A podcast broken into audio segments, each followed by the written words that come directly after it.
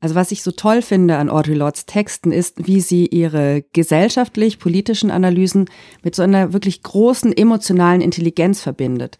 Also sie schreibt einerseits so ganz stark aus ihrem eigenen Erleben heraus, als Schwarze, als Mutter, als lesbische Frau, als Feministin und gleichzeitig hat sie halt fast schon eine philosophische Ebene. Also ich sage fast schon, weil philosophisch sowas Abgehobenes hat. Abgehoben ist es bei ihr nie, aber es hat was doch recht übergreifend allgemeingültiges. Und das zeigt sich halt auch in den Sätzen von ihr, die immer wieder zitiert werden. Zum Beispiel, nicht Unterschiede lähmen uns, sondern Schweigen.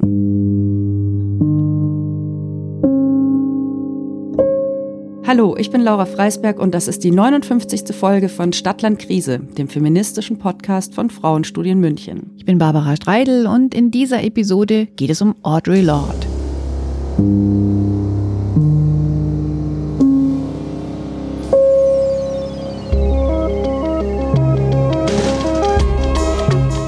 Audre Lorde, Black Lesbian, Mother Warrior, Poet, wie sie sich selbst bezeichnet hat. Audre Lorde war eine afroamerikanische Dichterin, Essayistin, Aktivistin und ihre Texte gehören ganz unbedingt zum feministischen Kanon. Sister Outsider heißt die Sammlung ihrer Reden und Essays, die seit dem letzten Jahr auch auf Deutsch zu lesen sind. Sie sind im Hansa Verlag erschienen, aus dem Englischen übersetzt von Eva Bonnet und Marion Kraft. Im Hansa Verlag ist auch Sami, eine neue Schreibweise meines Namens, Audrey Lords Roman erschienen. So, und du, Laura, du hast dich ja wahnsinnig viel schon mit Audrey Lorde und ihrem Werk beschäftigt, hast für die Frauenstudien zwei Leseclubs gemacht einen so Farbe bekennen, der ja irgendwie, kommen wir gleich drauf, auch mit Audre Lorde zu tun hat mhm. und einen eben mit dieser Essay-Sammlung Sister Outsider. Nebenbei hast du dich auch für den Bayerischen Rundfunk im Rahmen von Radio-Features mit Audre Lorde befasst. Wir haben mit Sister Outsider den ersten Post-Corona-Leseclub für die Frauenstudien ausgewählt. Ja, und das war echt ein seltsamer Zufall. Ich habe es erst am nächsten Tag kapiert. Das war an Audre Lords 30. Todestag. Am 17. November 1992 ist sie an äh, ihrem Krebsleiden gestorben und ja, 30 Jahre später machen wir am 17. November zufälligerweise diesen Leseclub. Und irgendwie hat mich das schon gerührt, weil, ja, du hast es schon gesagt, ich habe mich noch gar nicht so tief mit ihr beschäftigt. Ich habe das Gefühl, da kann man noch ganz viele Facetten entdecken. Aber Sister Outsider habe ich eben jetzt für den Leseclub ausgewählt, weil ich diese Texte so aktuell und spannend nach wie vor finde. Und ähm, habe es damals für den Bayerischen Rundfunk rezensiert und jetzt beim zweiten oder dritten Lesen habe ich immer noch neue Schichten entdeckt oder Stellen, die mich äh, angerührt haben und wo ich dachte, Mann, natürlich, ein kleines Beispiel, heute werden jetzt nicht so viel über ihre Lyrik reden, aber sie schreibt an einer Stelle, warum halt Gedichte auch das schriftstellerische Mittel der Wahl sind für Menschen, die einfach nicht so viele Ressourcen haben, um sich ansonsten künstlerisch auszudrücken. Also für einen Roman brauchst du sehr viel Zeit. Und Papier und Papier und, und wenn du jetzt Skulpturen schaffst, musst du das Material bezahlen und so weiter. Also, und Gedichte sind sozusagen die kleinen Tuschezeichnungen äh, des Geschriebenen. Gedichte kann man auch in der U-Bahn schreiben oder morgens um vier äh, am Küchentisch, so wie Audre Lorde das wohl viele Jahre gemacht hat, als äh, Bibliothekarin und Mutter von zwei Kindern und damals noch verheiratet. Das war auch nochmal sowas wie, ja klar, da habe ich noch gar nicht intensiv drüber nachgedacht. Aber Audre Lorde bringt halt ganz viele Facetten mit rein. Also nicht nur spricht sie über das Thema Rassismus oder auch über, über Diskriminierung als Frau und als Lesbe, sondern auch als Frau, die halt eben jetzt nicht zu denen gehört, die eine Entourage haben und mit dem Zimmer für sich allein ist es auch nicht so klar bei ihr. Virginia Woolf. Virginia Woolf, genau. Sie bringt eben auch äh, Klassenunterschiede mit rein, die auch ganz ganz prägend ja für aktivistische Arbeit sind und eben auch für Kunstproduktion. Also wir brausen ja schon rein in das Leben und in das Werk von Audre Lorde und daran erkenne ich, dass du dich vielleicht noch nicht genügend, aber doch durchaus knietief darin steckend mit ihren Texten auseinandergesetzt hast. Ich habe ihr Buch Sister Outsider nicht in der deutschen Übersetzung ähm, vorliegen, sondern ich habe es auf Englisch gelesen, weil ich immer die Originaltexte ganz gerne lese und mich auch an der Sprache sehr erfreue. Also mhm. Audre Lorde, Mother of Two, including one boy, wie sie schreibt, war mit einem Mann verheiratet und hatte danach ihr Coming Out als lesbische Frau. Und sie ist in der wie soll ich sagen, in der Debatte über ihr Werk natürlich sehr, sehr eng verbunden mit intersektioneller Diskriminierung. Das war ja jetzt auch schon ganz klar an dem, was du gesagt hast. Ähm, heute diskutieren ähm, wir in der feministischen Debatte oder in den vielen feministischen Debatten sehr viel über Intersektionalität. Es wird dann immer die US-amerikanische Juristin Kimberly Crenshaw beschworen, die 1989, ich habe es nochmal nachgelesen, in einem Artikel für das Legal Forum der University of Chicago sehr plastisch geschrieben hat. Also wir stellen uns mal eine Kreuzung vor und aus allen vier Seiten kommt der Verkehr und wenn ein Unfall passiert, kann aus jeder dieser vier Seiten ähm, die Ursache kommen, kann halt ein Verkehrsteilnehmer daran schuld sein, dass es zu einem Unfall gekommen ist. Es könnten aber auch mehr als nur eine Seite sein. Es könnten sogar alle vier Seiten sein. Und das sehr plastisch beschrieben, bedeutet, wir sprechen von Intersektionalität.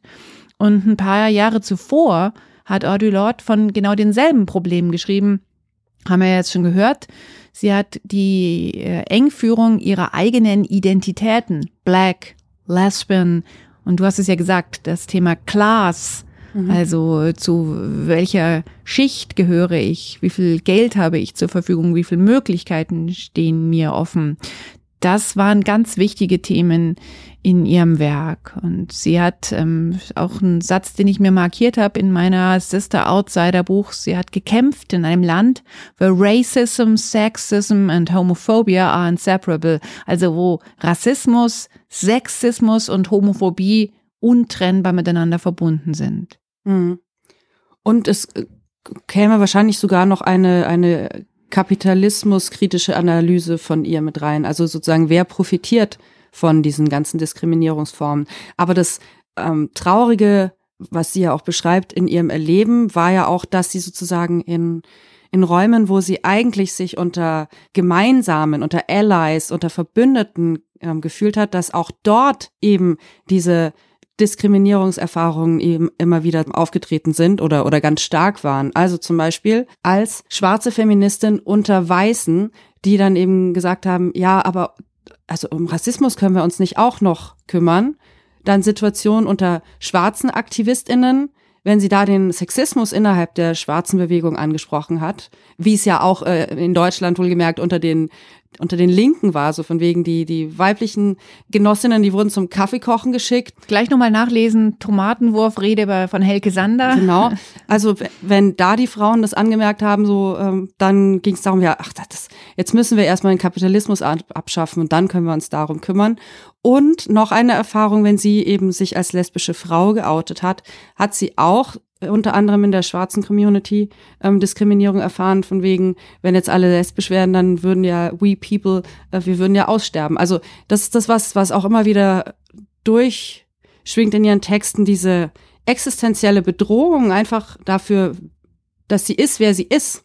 Und gleichzeitig ähm, hat sie aber eben so einen, sie nennt sich ja selber auch Warrior, also sie hat so eine unglaubliche Kraft und so einen Stolz, und macht eben aus diesen vielen harten Erfahrungen, macht sie nicht nur tolle aktivistische Texte, sondern eben auch Kunst. Mhm. Und das ist das Beeindruckende. Also ich habe gestern noch mal drüber nachgedacht, da hatte ich so irgendwie so meinen düsteren philosophischen, da habe ich mir gedacht, ja, was bleibt denn eigentlich von unseren Leben? Was bleibt denn eigentlich? Und meistens bleibt ja nicht so viel, außer dass man halt bei den Menschen, die einen lieb hatten, hoffentlich in guter Erinnerung bleibt. Das ist ja auch schon mal was. Aber bei Audre Lorde habe ich wirklich das Gefühl, sie hat ein, ein großes Vermächtnis hinterlassen. Soll es nicht so hm. pathetisch klingen, aber das empfinde ich ganz stark so. Zumindest jetzt hm. noch für unsere Zeit.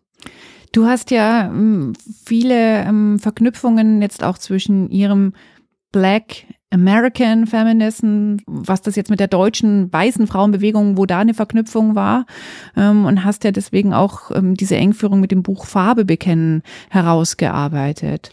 Erzähl doch mal. Ja, ich hole ein bisschen aus dafür, einfach um meine eigene Naivität bei dem ganzen Thema ähm, auch sichtbar zu machen, weil ich bin da recht naiv reingestolpert. Ähm, ich habe vor Jahren, 2015 war das, ein zufällig einen Zeitungsartikel zu Straßenumbenennung gelesen und bin auf den wunderschönen Namen Mai Ayim gestoßen und dachte mir, kenne ich gar nicht, wer ist es denn? Bin dann drauf gekommen, das war eine äh, schwarze deutsche Spoken Word Poetin, die recht jung gestorben ist und habe festgestellt, hups, das ist ja, das, da gibt's ja jetzt schon wieder ein Jubiläum.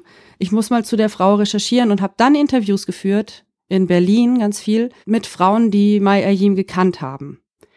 Und ein Name, der mir immer wieder als großer Name, als Klassiker, als inspirierende Frau genannt wurde, war Audre Lorde. Und ich war aber noch so damit beschäftigt, jetzt erstmal Maya Yim kennenzulernen, dass ich dachte, okay, mit dieser Audre Lorde muss ich mich auch noch befassen. Aber Audre Lorde ist damals in den 80er Jahren als Dozentin eben nach Berlin gekommen, hat dort unterrichtet und hatte ähm, Kontakt mit Frauen vom Orlando Verlag, und hatte wohl schon das Gespür, es muss auch schwarze Menschen in Deutschland geben, ähm, aber die sind noch nicht so sichtbar. Und dann hat sie in ihrem Seminar die anwesenden schwarzen Frauen gebeten, am Ende des Seminars zu bleiben. Und zwar so lange zu bleiben, bis sie sich mit den anderen anwesenden schwarzen Frauen ausgetauscht haben. Und aus diesem erstmaligen Vernetzen und Austauschen ist dann auch auf Anregung von Audre Lorde und Dagmar Schulz vom Orlando Verlag eben das Buch Farbe bekennen entstanden, was zum ersten Mal schwarzes Leben in Deutschland sichtbar gemacht hat. Vor allem das Leben von schwarzen Frauen. Aber es gab auch viel, das war dann die, die Diplomarbeit von Maya Yim, auch viel zu schwarzer Geschichte. Nämlich, dass es schwarze Menschen in Deutschland nicht erst seit den sogenannten Besatzungsbabys gibt, also nicht erst seit dem Zweiten Weltkrieg, sondern schon viel früher, dass es auch zum Beispiel einen schwarzen U-Bahn-Schaffner in den 20er Jahren in Berlin gab, der auch schon politisch aktiv war. Oder noch viel früher äh, einen afrikanischen Prinz, der dort an der Uni studiert hat und auch schon den Rassismus angeprangert hat, also zu, zu Zeiten des Kolonialismus. Sie hat da was geschaffen, einfach durch ihre Ermutigung, durch ihre Vorträge, was es vorher noch nicht so gab. Und daraus hat sich die schwarze deutsche Bewegung erst so richtig organisiert. ADEFRA und, und Initiative Schwarze Menschen in Deutschland. Aber was halt erstaunlich ist, und da ging es ja auch in unserem Leseclub darum mit den älteren Teilnehmerinnen, ein kleiner Teil ihrer Texte wurde ja ins Deutsche übersetzt. Aber diese Botschaft, die ist im sogenannten weißen Mainstream-Feminismus nicht angekommen. Nämlich, dass wir auch über die Unterschiede, dass ich sage jetzt, ich habe jetzt wir gesagt, ich meine, wir alle unterschiedlichen Frauen müssen aber auch über unsere Unterschiede reden. Ein ganz einfaches Beispiel, was bringt die Diskussion über Equal Pay, wenn Menschen, die nicht weiß sind, in Deutschland immer noch nicht dieselben Jobs kriegen wie andere? Also wir müssen diese verschiedenen Diskriminierungen einfach mitdenken. Das ist dieses nicht die Unterschiede lähmen uns, sondern das Schweigen darüber. Ich habe ja vorhin schon über Intersektionalität gesprochen, ähm, warum das so ein unglaublich wichtiger Aspekt ist, der aber eben zugleich auch ein unglaublich komplizierter Aspekt ist und das, ähm, das, das vielleicht auch ja, abschreckend sein kann. Oh Gott, es ist alles so kompliziert ge geworden, ich weiß gar nicht, wo ich anfangen soll. Aber Frage zurück, ging es dir auch so beim Lesen? Hattest du das Gefühl, wenn du Audre Lords Texte liest, uh, es ist so kompliziert? Ich fand es überhaupt nicht kompliziert, mhm. ähm, ihre Texte zu lesen. Ich hatte eher an einigen Stellen so ein Unbehagen, weil ich mich gefragt habe, ist es okay, dass ich das lese? Mhm. Also diese Intimität, die dort beschrieben wird, also ich habe mich sehr nicht Teil ihrer Community gefühlt. Mhm. Und gleichzeitig spricht sie ja auch weiße Frauen oder weiße Feministinnen an. Also es gibt auch ein uns immer wieder in ihren Texten. Aber klar, diese Intimität, das finde ich sehr spannend, weil das erinnert mich eben an ein Gespräch, das ich zu, zu meiner Recherche zu Mai Ayim geführt habe mit Katharina Oguntoye. Das war die Frau, die mit Mai Ayim zusammen Farbe bekennen geschrieben hat. Sie ist Historikerin und hat auch noch viel publiziert zu dem Thema. Und sie hat zum Beispiel erzählt, dass diese sehr intimen Texte von Mai Ayim, diese Gedichte, wo sie über ihre Rassismuserfahrung spricht, dass ihr das auch manchmal zu viel war. Ihr als schwarzer Frau, die genau diese Erfahrungen auch macht, dass sie das auch manchmal nicht gut ausgehalten hat, weil das sie zu sehr angegangen ist. Wobei das ja schon ein Unterschied ist. Also, dass ich es äh, nicht aushalte, das mhm. war jetzt gar nicht mein Problem, sondern ich hatte, es war so ein bisschen, ich würde in das Tagebuch von jemand anders reinlesen und stelle fest, dass es ja das Tagebuch ist und nicht die mhm. wissenschaftliche Arbeit. Mhm. So in diese Richtung war mein Unbehagen eher. Nicht, dass ich es nicht ausgehalten habe. Also den, die Dinge, über die sie schreibt, die sie sehr zornig machen. Zum Beispiel so Beispiele, wie dass sie auf einer Konferenz als ähm, Speaker ge geladen ist und Dann sagen die anderen weißen Feministinnen, ja, sie könne ja gerne über ihre Belange sprechen, aber sie möchte doch bitte ein bisschen weniger aggressiv reden, das irgendwie so ein bisschen netter verpacken. Also das fand ich schon unglaublich. Also das waren Empfindungen, die ich nachvollziehen konnte, aber es gab eben andere Empfindungen, bei denen ich mhm. Schwierigkeiten hatte, sie, sie, ja, weil ich einfach das Gefühl hatte, das ist nicht mhm. für mich geschrieben. Und ich kann jetzt ganz schwer so ein Beispiel äh, geben, das ist eher so ein Unbehagen. Natürlich waren das alles Texte, die für die Öffentlichkeit geschrieben worden sind. Das ist, weil zum großen Teil in Sister Outsider sind es ja Reden, die sie äh, gehalten hat. Na klar ist das für eine Öffentlichkeit. Ja, das ist halt ihre schonungslose Ehrlichkeit. Und, und sie reflektiert natürlich auch das sehr Persönliche, was sie hat. Also es gibt äh, in dem, in dem Essay, in der Essaysammlung auch ein Interview, das sie mit der Adrienne Rich geführt hat, mit der sie viel zusammengearbeitet hat. Magst du kurz erzählen, wer Adrienne Rich ist? Ja, eine Zeitgenossin von, von Audre Lorde, weiß, Feministin, mit der sie so in einem sehr analytischen Austausch war. Und Adrienne Rich ist vielleicht noch analytischer oder kommt jetzt nicht so von der Poesie-Ecke und die möchte dann oft Belege für die Wahrnehmung von Audre Lorde haben. Und das fand ich auch total spannend. Da sind wir jetzt schon sehr im Detail in, in feministischen Diskussionen, aber Audre Lorde verwehrt sich zum Teil dagegen und sagt, ich will keine Belege geben, du musst es als meine Wahrheit jetzt annehmen und erklärt dann in diesem Gespräch, kommt dann auch raus, warum. Adrian Rich meint es überhaupt nicht als Angriff, sondern sagt, ich, ich, ich will dich doch verstehen. Und Audre Lorde sagt, immer wenn sie was belegen musste, war das für sie früher als junges Mädchen oder so ähm, immer gleich mit einem Anzweifeln ihrer Wahrheit verbunden. Es ist ja schwierig, über Erfahrungen, die nicht geteilt werden, zu sprechen und zwar so zu sprechen, dass zum Beispiel die, die weiße Frau das nachvollziehen kann. Aber indem sie das offenlegen, diese Schwierigkeit darüber zu reden, machen sie es auch schon besser, finde ich. Hm. Also ich finde es sehr spannend, darüber nachzudenken. Das ist auch etwas, was ich von Antje Schrupp jetzt total andere mhm. äh, Debatte des feministischen Denkens auch gelernt habe, dass wir ja immer dazu neigen, dass wir eine Lösung haben wollen. Und wenn wir ein Dilemma wie dieses erkennen, auch zum Beispiel dieses fehlende Bewusstsein dafür, dass es eben nicht ein individuelles Erfahren von Diskriminierung ist, sondern dass was Strukturelles dahinter steckt. Was ja die weiße Feministin vielleicht auch gar nicht anerkennen will, weil sie dann sich selbst als Teil dieses Systems, das weiße System, das schwarze Menschen diskriminiert sehen muss, das ist ihr ja bestimmt auch nicht genehm oder vielleicht sogar fremd. Oder sie hat gesagt, ich habe doch aber so viel Engagement dagegen. So, und das heißt, wir wollen eine Lösung haben. Und mhm. vielleicht ist aber die Lösung nicht, deswegen machen wir das oder deswegen haben wir jetzt diese Sprache gefunden oder diese Regelung, sondern vielleicht ist die Lösung vor allem, dass wir erstmal darüber reden. Mhm. Und das ist schwer. Und auch damit sind wir bei einem Punkt, der uns äh, ja immer wieder äh, bei der feministischen Arbeit entgegenkommt und auch die Wut, die möglicherweise da ist, aushalten. Wir haben ja ähm, in diesem Jahr äh, auch die Johanna Kurucik mit ihrem Buch Wut, Mut zum Zorn, nicht nur im Podcast, sondern auch in einer echten physischen Lesung gehabt. Und das Buch Wut beginnt so, ich habe meine Wut genährt wie eine Wölfin ihr Junges und ich habe Erleuchtung, Lachen, Schutz und Wärme gefunden, wo es kein Licht gab, keine Nahrung, keine Schwestern und keine Zuflucht. Und natürlich ist es ein Zitat von Audre Lorde. Ja. Ein sehr schönes Zitat, finde ich. Kann man jetzt auch sagen, oh, die, die junge weiße Feministin, die aus einem ganz anderen Background kommt als Audre Lorde, die nimmt sich dieses Zitat. Wie kann sie es wagen? Und gleichzeitig ist es natürlich ein, ich stelle mich in, in eine Linie mit, mit Frauen, die ich schätze. Das finde ich aber ganz schön. Das ist das schöne alte, wir stehen auf den Schultern von Riesinnen. Mhm. Das mag ich ja sehr, sehr gerne. Ja. Ja, was bei, bei der Johanna Kuritschik ja auch vorkam, ähm, oder bei dieser ganzen Debatte um Wut ist, ähm, wer kann es wagen, seine Wut zu zeigen? Und wer muss Sanktionen befürchten? darauf, dass er Wut zeigt. Da möchte ich jetzt auch noch gerne was, also so einen Kernsatz von Audre Lorde zitieren, weil sie ja doch einerseits ihre Wut sehr klar artikuliert, auch Beispiele gibt von unmöglichen, dummen, gedankenlosen Kommentaren von weißen Frauen, mit denen sie so zu tun hatte. Aber sie sagt eben auch, ich kann meine Wut nicht verstecken, bloß um euch Schuldgefühle, Verletzungen oder eure eigenen wütenden Gegenreaktionen zu ersparen. Okay, verstehe ich. Stimmt.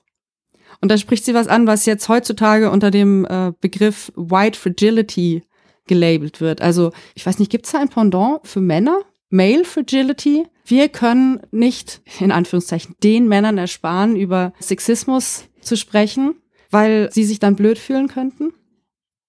Ich weiß nicht, ob es jetzt in der sogenannten Debatte diese ähm, Bezeichnung auch gibt, der Male Fragility, aber es passt auf jeden Fall wahnsinnig gut. Ja, also heute würde man in der Debatte, egal ob wir jetzt mit einer weißen Frau oder auch einem schwarzen Mann oder eine, einer schwarzen Feministin, einem weißen Feministen sprechen. Und einer Frau mit Behinderung, einer non-binären ja. Person und so weiter genau. und so weiter. Ich wollte dir nur ergänzen, damit das Bild noch viel größer Unbedingt. Wird. Und wir haben jetzt auch gar nicht so viel darüber gesprochen, dass sie ja auch eine kämpferische Lesbe war. Ja, heute würde man sagen, check deine Privilegien. Vor allem, äh, wir sagen uns das gegenseitig. Aber ich denke, das ist halt auch nur der erste Schritt, weil wenn wir Audre Lorde ernst nehmen, als äh, jemand, die sagt, I am doing my work, are you? Dann müssen wir uns ja fragen, was tun wir? Also was, was folgt daraus? Ja, und was ist unsere Arbeit? Auf dem Leseklub am 30. Todestag von Audre Lorde waren nur mhm. weiße Frauen da. Darüber haben wir auch diskutiert, dass das schon auch auffällig, weird, ungut, interessant und so weiter ist. Und eine Teilnehmerin hatte den Vorschlag, dass schwarze und weiße Feministinnen sich austauschen sollten, aber vielleicht zu einem Thema, bei dem es nicht um Rassismus geht. Und das ist natürlich eigentlich ein sehr toller Vorschlag, aber das zeigt auch sofort ein Dilemma, weil angenommen das Thema wäre jetzt, keine Ahnung, hm. Klima, ja, Klimakatastrophe, dann kannst du es ja kaum diskutieren, ohne dass du Race im Kopf hast. Ja, da hast du jetzt einen sehr großen Bogen gemacht, weil ähm, von Klima zu Race, da muss man sich dann schon ein bisschen mit globaler Süden oder Nord-Süd-Gefälle und so weiter auch damit auseinandersetzen, wie alte kolonialistische Strukturen bis heute nachwirken. Ich finde aber ganz einfach runtergebrochen, dann stellt euch doch bitte vor, wir würden einen Lesekreis mit Männern machen zu irgendeinem Thema, aber wir Frauen sollten, ich sage jetzt wir Frauen, in Anführungszeichen, wir Frauen sollten dann aber bitte nicht Sexismus ansprechen, weil dann würden sich die Männer ja unwohl fühlen. Das funktioniert halt nicht. Wenn etwas so verwoben ist mit dem ganzen Sein, kannst du es nicht aussparen. Und das wäre ja auch verschenkt. Also das wäre ja auch schade. Natürlich könnte ein schwarzer Lesekreis und jetzt alles in Anführungszeichen und ein weißer Lesekreis sich zusammentun und über Kaiserin Elisabeth sprechen von Karin Duwe. Zum Beispiel. Da kämen wahrscheinlich auch ganz unterschiedliche Lesarten rein, aber die sind natürlich auch geprägt dadurch, wer wir sind. Und manche Sachen würden die weißen ja. Frauen vielleicht auch gar nicht entdecken oder lesen, was für schwarze Frauen ganz klar wäre. Oder vielleicht mhm. ist es aber auch noch ein Lernprozess. Also ich bin da auch den schwarzen Feministinnen in Deutschland oder sagen wir mal den nicht-weißen, da gibt's ja auch äh, auf BIPOC-Seite ganz viele Engagierte. Ich bin denen wahnsinnig dankbar für ihre Arbeit und auch für ihre vielen Anmerkungen. Also zum Beispiel Natascha Kelly, die auch immer wieder äh, kolonialistische Strukturen äh, hervorhebt, die es eben auch in Deutschland gibt. Oder ich muss auch an Mito Sanyal denken, die sagt dieses, die hatten wir zu ihrem Roman Identity im Gespräch, die aber auch ja schon ganz viele Sachbücher vorgeschrieben hat. Und die betont, wie dieses Andersmachen ja sogar schon zwischen den Engländern und den Iren stattgefunden hat. Ja, dass das also ein, ein ganz typischer Ausbeutungsmechanismus ist. Oder dieses Bild der weißen Frau als was Zerbrechliches, äh, Schützenswertes, die Frau, die über den Matsch hinweggehoben wird, ist ja auch geschaffen worden in Abgrenzung zu den anderen Frauen, den Frauenkörpern, die ausgebeutet werden können. Das waren natürlich früher hier auch die weißen Frauenkörper. Und so, das, das, sind, das ist ja ein Geflecht, ein Machtgeflecht, das sich durch alles durchzieht, das in, in Spielfilmen, die wir gucken, vorkommt, äh, was wir überhaupt nicht reflektieren. Warum jetzt, ne? Die, die schöne bürgerliche, warum mhm. die jetzt so gehätschelt wird und die anderen Frauenkörper können sich kaputt arbeiten. Mhm. Ich habe immer mehr Lust, mit einem Lesekreis mit schwarzen und weißen Frauen über das Sissy-Buch von Karin Dube zu reden, weil das alles so unglaubliche Steilvorlagen sind, dieses Buch zu dekonstruieren mhm. oder die ganze Geschichte zu dekonstruieren, die du gerade genannt hast, von schönen Frauenkörpern und den anderen, von denen sich abgegrenzt wird und wie die Hierarchien innerhalb von, weiß ich nicht, Herrscherhäusern der, der europäischen Welt gewesen sind da stecken auch ganz viele Möglichkeiten und auch Chancen darin. Wollen wir zum Schluss unseres Gesprächs über Otto Lord, was ja keinesfalls vollständig ihr Werk abbilden oder bewerten äh, kann, sondern er einfach nur ein, ein mhm. Hinweis ist, hey Leute, setzt euch mal mit Audre Lorde auseinander, da gibt's irre viel zu entdecken. Wollen wir ähm, vielleicht noch zwei Zitate die man sich auf ein T-Shirt sprayen kann oder irgendwie auf einen Zettel über den Schreibtisch hängen kann? Ja, magst du anfangen? My silences had not protected me. Your silence will not protect you. Euer Schweigen wird euch nicht schützen. Ja, das ist ja tatsächlich äh, jetzt nicht auf T-Shirts gesprayt oder vielleicht schon, aber ganz ist mir auch ganz viel als Instagram-Kachel untergekommen zu den Black Lives Matter Protesten. Genau. Das Schweigen wird einen nicht schützen. Da spricht sie im Zusammenhang mit ihrer Krebserkrankung auch drüber. Das, was sie bereut, was sie in ihrem Leben nicht gemacht hat, wenn sie hm. Dinge nicht angesprochen ja. hat. Okay, das ist jetzt nicht so der T-Shirt-Slogan, aber es fasst ihr Denken super zusammen. Da schreibt sie, wenn wir uns trotz aller Unterschiedlichkeiten auf Augenhöhe begegnen, widerlegen wir die Mythen, die sich seit jeher um Verschiedenheit ranken. Diese Mythen spalten uns und wir sollten uns fragen, wer profitiert davon? Das ist eben auch aus dem Essay zum Thema Wut. Vom Nutzen der Wut, wie Frauen auf Rassismus reagieren. Das war ein Vortrag, also kein, der dann zum Essay wurde. Ich habe noch den ersten Satz aus Sexism and American Disease and Blackface. Und mhm. da wäre mein absolut passender T-Shirt-Slogan. Black Feminism is not white feminism in blackface. Das gefällt mir deswegen so gut, ähm, weil es ähm, natürlich auch das Thema Blackfacing mit reinbringt, was ja auch eine zu Recht stark kritisierte Art und Weise ist, sich in die Schuhe eines anderen Menschen hineinzubegeben. Und das zeigt halt auch, dass manche Sachen vielleicht nicht eins zu eins übersetzbar sind, sondern dass das einfach noch sehr viel mehr dazu gehört. Deswegen mag ich das sehr gern. Mhm. Ich nehme noch eins und, und Teaser, auf was es wir uns für die Zukunft vorgenommen haben. Ich bin gespannt. Nämlich auf ihre Seite als äh, Poetic Genius, wie ihre Tochter sie mal bezeichnet hat. Da schreibt sie in ihrem Text, Lyrik ist kein Luxus. Es gibt kein neues Leid, denn wir haben längst alles erlitten. Das Wissen darum verbirgt sich am selben Ort wie unsere Macht, und in unseren Träumen gelangen beide erneut an die Oberfläche und weisen uns den Weg in die Freiheit. Unsere Träume verwirklichen sich durch unsere Gedichte, die uns die Kraft und den Mut geben, zu sehen, zu fühlen, zu sprechen und Risiken einzugehen. Schön. Bisschen lang für ein T-Shirt, aber das finde ich ist was, das kann man sich immer wieder durchlesen wir haben jetzt kaum über ihre Sprache gesprochen, aber ihre Essays sind ja auch schon so verdichtet. Da kommt die Dichterin durch. Also über Gedichte wollen wir vor Weihnachten nochmal sprechen.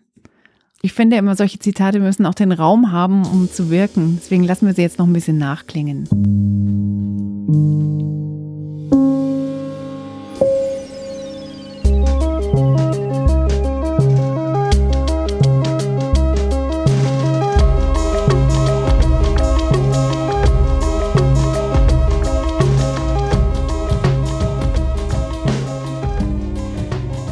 Wenn ihr unseren Verein oder unseren Podcast unterstützen möchtet, dann könnt ihr das sehr gerne machen. Wir nehmen euer Geld, eure Kommentare, eure Ideen oder eure Anmerkungen sehr gerne, Kontakt und so weiter. Wie das geht mit den Spenden, findet ihr auf der Website frauenstudienmünchen.de unter dem Stichwort Spenden. Und wenn ihr uns ein Gedicht schicken wollt, dann gerne an podcast.frauenstudien-münchen.de. Wir freuen uns sehr. Bis bald. Tschüss. Ciao.